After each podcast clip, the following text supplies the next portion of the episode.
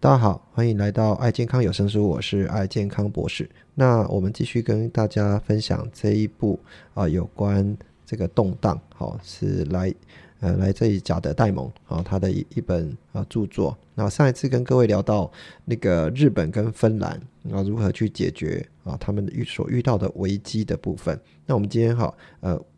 来把这本书哈，有关呃这个智利啊、印尼跟德国哈，那甚至美国还有澳洲这些国家，它遇到呃一些呃所谓的动荡的危机的时候，那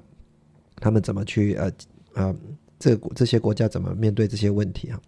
那第一个是有关智利这个国家，智利是在南美洲哈，大家可能哦像我们亚洲人可能对这些国家比较没有那么熟悉哈。那智利本身哈，它北有一个叫做很大的沙漠哈啊，那这个沙漠啊叫做阿塔他加加马沙漠，阿塔加马沙漠。那呃右边的是安第斯山哈，所以事实上智利这个国家哈，它本身啊就是一个有很大的天然的一个屏障。那整个国家事实上是很少遇到战争了。那呃智利全部哈大概在。加包含它的政变日哈，也只有两次战争，基本上这个国家比较少遇到这些问题。但事实上，在十五世纪的十六世纪的时候，那西西班牙的征服者哈开始入侵哈。那我们在前一本书哈叫做呃细菌钢铁跟病菌里面哈，这个也是同样假的戴蒙所写的书。那呃智利它就是西班牙哈，他们当初所进入的这个玛雅啊跟那个。呃，他们的这个原住民哈，跟他们做一次战争的地方哈，那因为呃，西班牙族族群带来了这些啊奴隶，黑色奴隶，所以而且智利事实上它是一个啊非常多啊种族的一个。呃，混血的地方，那但是他们大部分都是以自己是欧美人士哈，因为大部分都是西班牙裔的后裔，所以他们基本上认为哦，他们包含他的语言哈，也是跟都是讲西班牙语哈，比较不是跟秘鲁啊这些啊当地的这些国家啊太相同，所以他们对于他们自己来讲，他们认为说我是比较偏欧美的部分。那因为这个国家哈，它比较少这样的一个。一个遇到这些动乱哈，那在一九七零年的时候，他开始啊有一些国家的一个选举哈。那第一个国家的呃比较极右派的哈是叫做哦弗雷哈。那弗雷这个总统呢，事实上是一个很啊亲民哈，感觉就是比较温和的部分。但是因为他的一个靠比较靠近这个美国的一个计划哈，就是比较亲美的部分。啊，那造成了很多的这个通膨，好，造成很多呢智利的通膨的一个状态。那这个这个呃总统呢，后来就开始被呃这个比较左派哈，比较左派，几乎是亲共产党的一个总统叫阿耶德哈。那阿耶德他本身是一个呃呃医医学世家哈，那家里的环境也非常好啊，但是他是因为太亲共，那太亲共的时候呢？那美国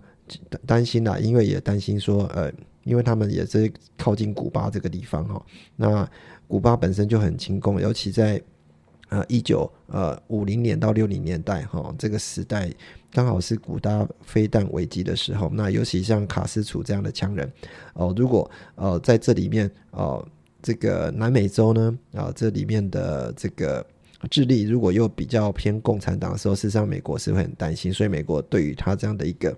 干政哈干预的部分，对阿耶德政府的一个干预是非常大的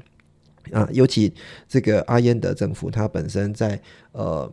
呃，智利的部分主要哈，智利是我们知道是铜矿哈，它最大的一个矿产区哈。那美国当然呃也对这样的一个利益，它也会进去去做一些干预哈，那避免它这个铜矿的一个利益啊外流。那也担心说这个马克思主义哈在呃智利这地方啊去做蔓延，所以对阿延德政府呢，他就另外在培植啊一个军方的一个呃权力哈，再去做哦这样左派的一个。一致，那这个呃左派呃这个左派的部分就来自于哦左派的阿延德政府就被哦一个军方的政府哦叫做皮诺奇特，皮诺奇特这个人大家如果有去网络去搜寻一下，他事实上哈他的啊，他是一个军政府的状态哈，那刚好是军政府最高的一个统治者。呃，我觉得他这本书里面讲的，我有有点想到比较呃台湾以前的样子哈。啊，皮诺奇特他们就呃呃用这个军政府的部分来镇压哈他们所谓的左派的政府。那左派政府他用了啊一个一个叫 DINA 哈 DINA 的一个呃组织哈来啊镇压他们的一个一个。里面这种左派的政府哈，那总共哈呃只要有关啊共共产的啦，或者是相关的一个社会主义的，啊全部都要抓起来。他也开了一个篷车，叫做死亡篷车哈，在路上随机抓人。那总共智利哦在这里面哈呃听说是杀了十三万人哈。啊，也也因为这样子哈，啊，通膨的状态，因为皮诺契特是属于这个军政府的内容哦，所以事实上，呃，他没有办法去压压这个压这个，把这样的一个通膨状态把它压下来，就啊，比照啊美国哦，他们就是派了一个啊团队哈，这个年轻人过到美国去学呃真正的一个相关的一个知识哈，那他就是呃派的，他们当初叫做芝加哥小子。那派到美国去学回来，确实对通膨有一点点压压下来哈。但是呢，啊，因也因为这样，皮诺奇特啊积极的然后去把这些左派的人士压压下来，那造成说很多人呢，包括西班牙裔哦，都被他们哦残忍的杀害。那有一个呃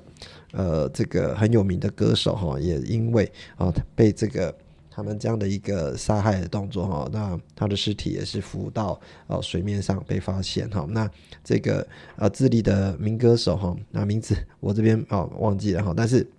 还是跟各位讲哦，当初我的的一个状态，事实上是一个很残暴的状态。那皮诺契特也因为哦，他杀了这么多的呃呃欧美人士哈，那也就是说西班牙裔的人哈，也在英国啊，到对他做一个起诉的一个状态。那起诉状态呃呃，国际法庭要对他做这种呃相关人道的部分来做起诉哈。那呃到西班牙要去受受审那。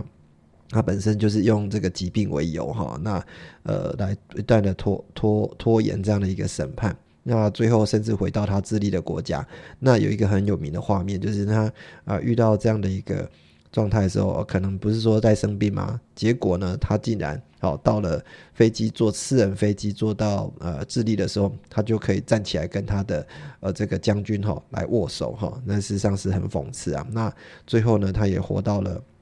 啊，九十几岁哈，是一个还蛮长命的一个呃，我觉得算一个暴力将军了哈。这个是呃智利的状态哈。那因为哦，这个智利他也是啊遇到这样的突然而来的一个改变哦，突然而来改变必须要去做哦，有关这样政府的一个改变，他遇到这样的一个。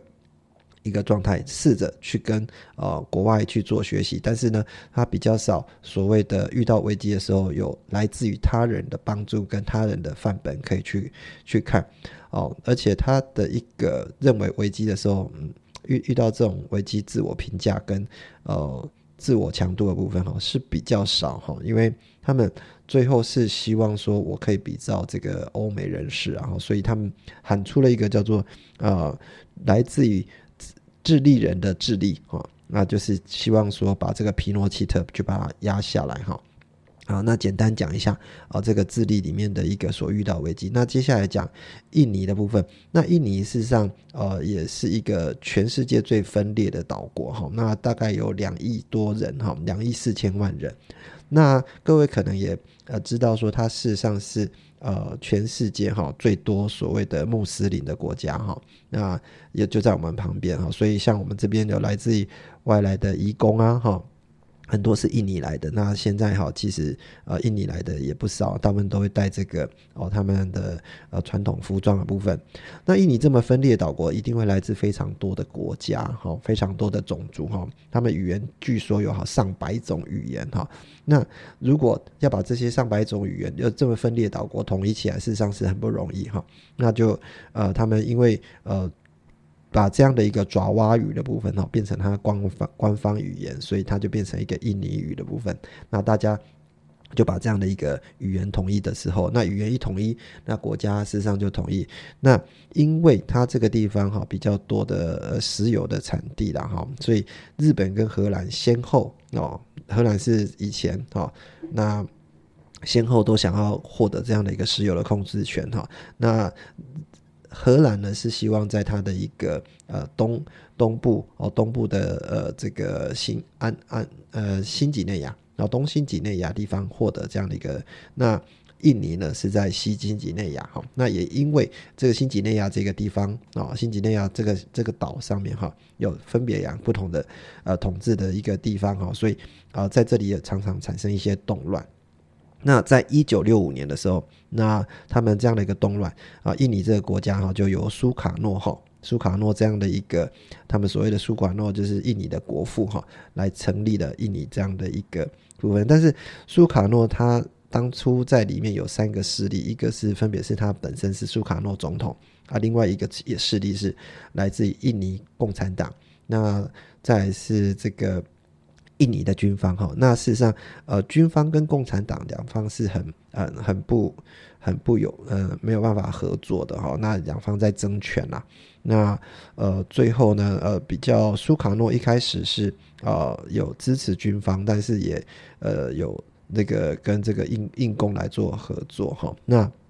但是双方哈两个势力啊，最后是产生了这个九三零的运动。那九三零九三零就有七个将军哈啊，因为啊印尼共的叛变哈，他们就说这七个将军因为印尼共的叛变。哦，被杀害了。但是这个事件哈，各位如果到网络去查一下哈，就是呃可以看到说九三零运动有所谓印尼公也被屠杀的状态哈。那这个时间还离我们还蛮近的哈。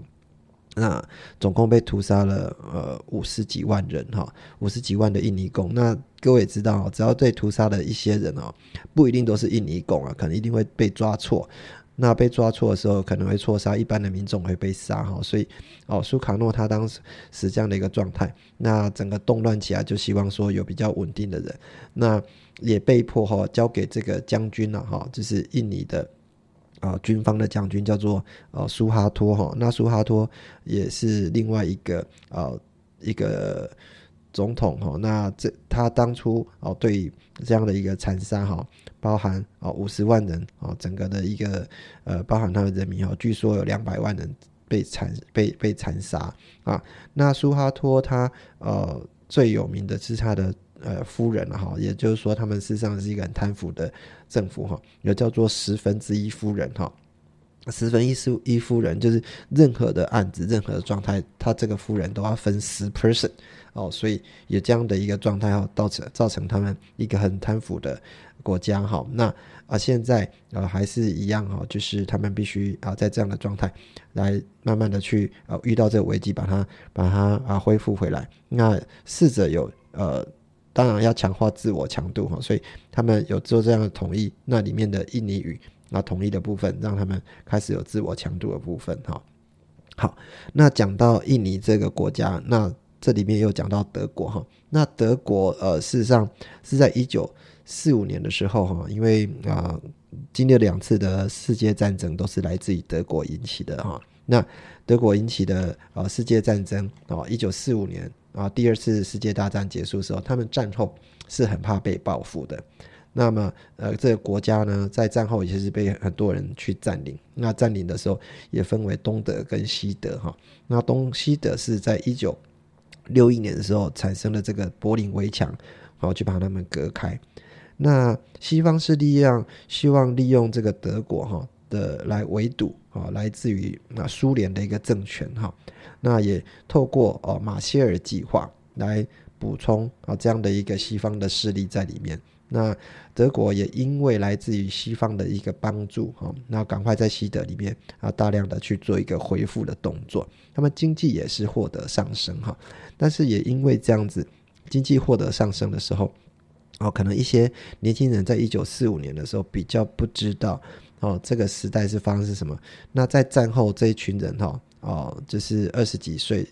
到。一九六八年的时候，是刚好是德国的一个分界点，他们就产生一些学运了哈啊，因为可能在战争战争之后呢，他们的国家的一个 recover 的状态哈，不是那么好。那当然，对于一些学子们，他们希望说有一些内部的改变啊，希望说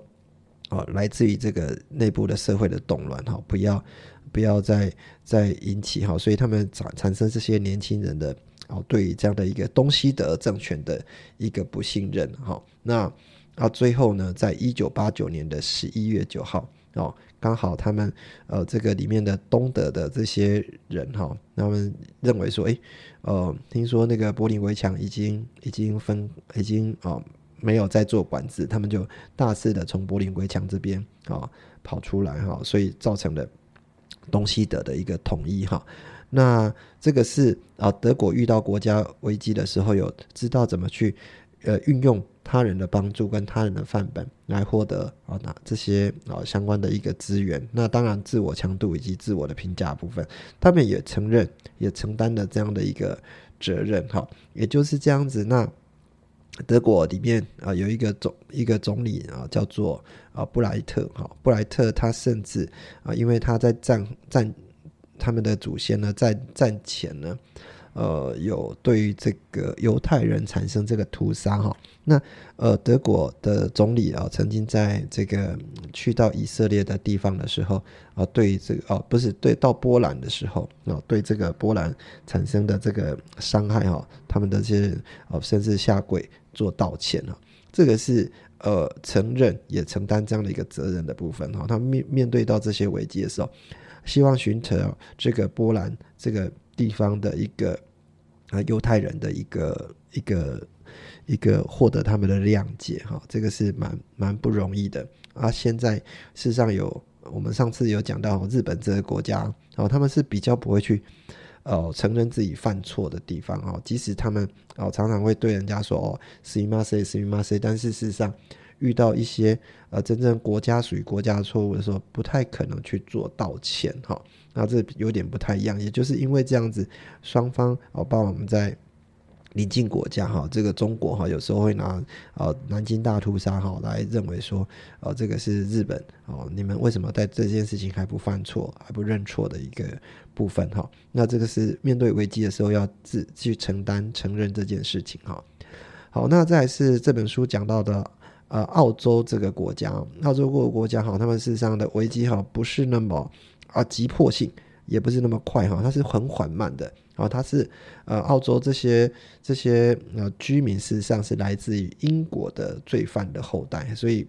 啊以以前会到那边的，可能就是被流放到这个地方去啊。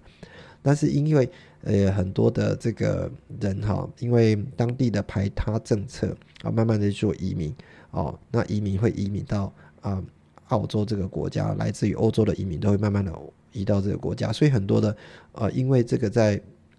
一八五零年的时候，来自英美跟中国这样的一个淘金热的部分哈，所以很多的人就移民到这个地方来。那也因为这样子，他们希望说，呃，我的种族是很纯粹的哦，不要所谓的呃亚洲血统，所以就产生了很多的排排他政策，也就是排外政策，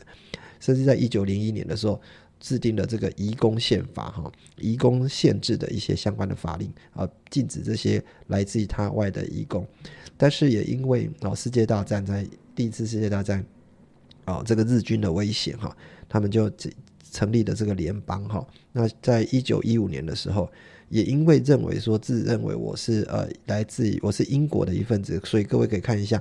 澳洲的国旗啊，那事实上是啊，还是有英国的这个这个呃女王哈，以英国女王为为这个一一为为君主的一个国家哈。那他在一九一五年的时候啊，甚至有派兵啊协助这个英军作战哈。那总共四呃四十万名的一个士兵派过去，但是呢，呃派到新加坡啊这个地方啊，结果一打的时候，他不认为说英国这样的一个。呃，日不落帝国打仗是会输的哈。结果在一九四二年的时候呢，在呃新加坡的这个呃战争哈，啊竟然被打败了哈。所以对于英国的一个这个，我们认为说跟台湾有点相反了哈。他们是一心想回去祖国哦，但是呃祖国不让他回去哈，甚至我都派兵帮你作战了哈，那还是不让他回去哈。那台湾刚好是反过来，我们一直不希望说哦跟中国有这样的一个直接上的关系哈。好，整个是一个反过来的概念，甚至哦，澳洲在一九五五年的时候，EEC 哦，它的一个贸易哈，本来英国是呃澳洲最大的一个贸易伙伴，但是呢，因为参加了呃这个欧盟的一个协定哈，那欧盟协定的部分哈，等于是说它就要放弃啊澳洲这样的一个一个。进口的一个部分哈，那澳洲进口没有办法出口到英国的部分的话，那对它经济就有影响，所以呃，英国的支持减少了哈，他们就开始慢慢认清说，我必须要独立自强，开始就把它的一个 EEC 哦这样的一个贸易呢，慢慢的去转向日本哈。那澳洲事实上啊，它遇到这样的问题是啊，遇到这样的危机哈，那慢慢的去做转变哈，才成成变成一个国家哈。那最后是呃聊聊到美国哈，那美国事实上是人口第三多的一个经济体，它其实呃领先于呃其他大人人口的国家 GDP 领先非常多，而且是世界第一的军事强者。那在地理社会上面都会有优势哈，因为可能它的国家看起来事实上跟中国哈事实上是呃差不多大哈，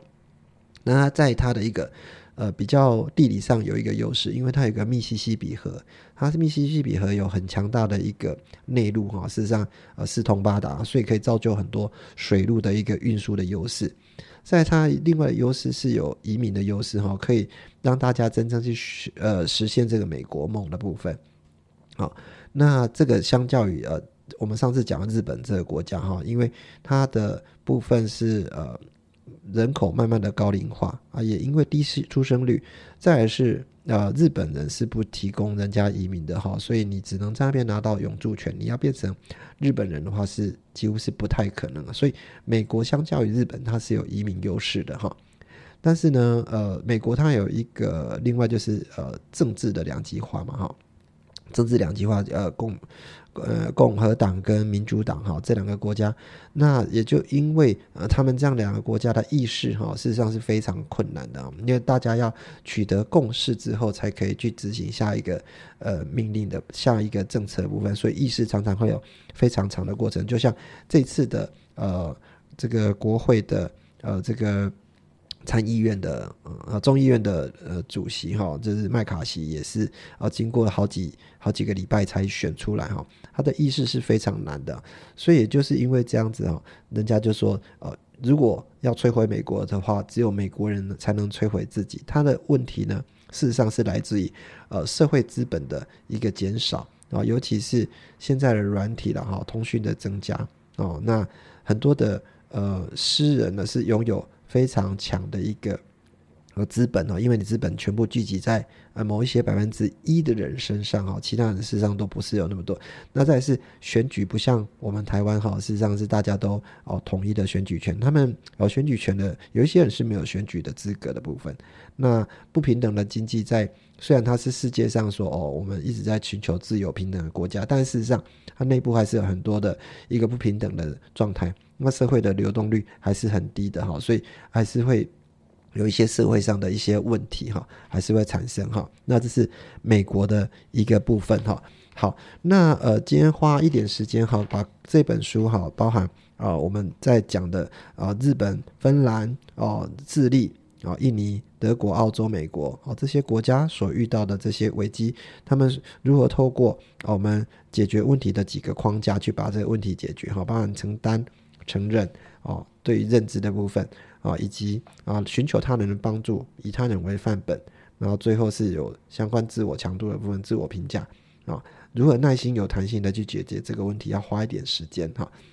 那这些国家所遇到的这些